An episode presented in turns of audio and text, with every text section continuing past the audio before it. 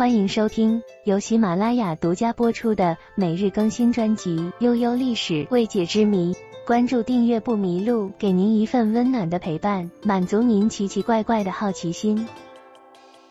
这些颠覆三观的历史真相，一个鲜为人知，一个令人大跌眼镜。第一个，秦始皇其实只比汉高祖刘邦大三岁。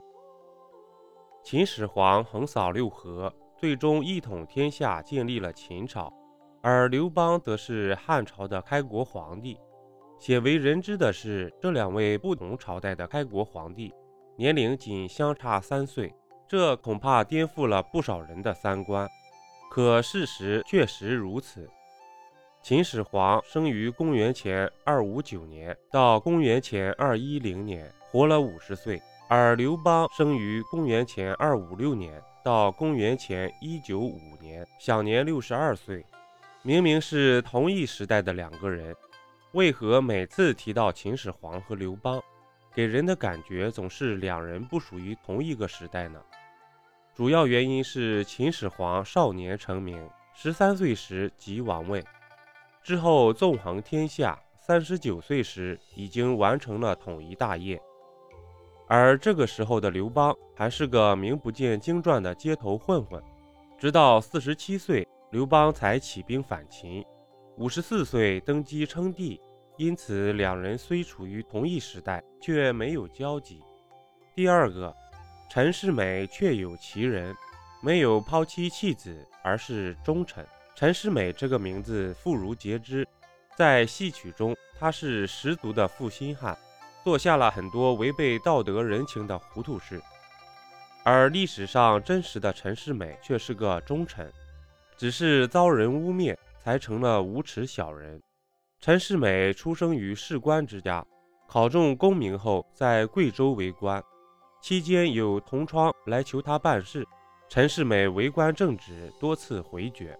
于是这名同窗便心生怨恨，决定报复陈世美。他把当时一些升官发财后忘恩负义、抛弃妻子的故事强加于陈世美身上，编成了戏剧《秦香莲》。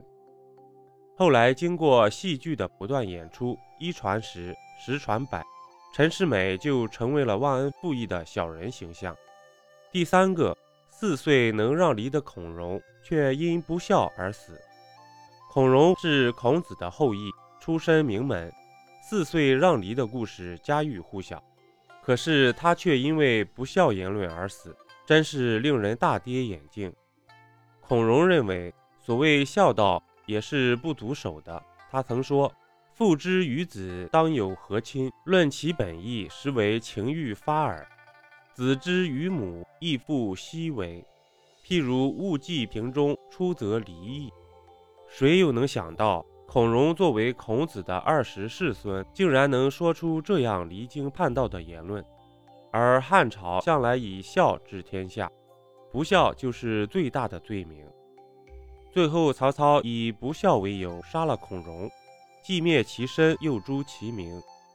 谁又能想到孔融竟然是因为不孝而死呢？我国历史悠久，像这样颠覆三观的事情还有很多。如果大家还知道哪些更有趣的历史真相，欢迎留言讨论哦。本集播讲完毕，点个关注，订阅一下哦。下集我们不见不散。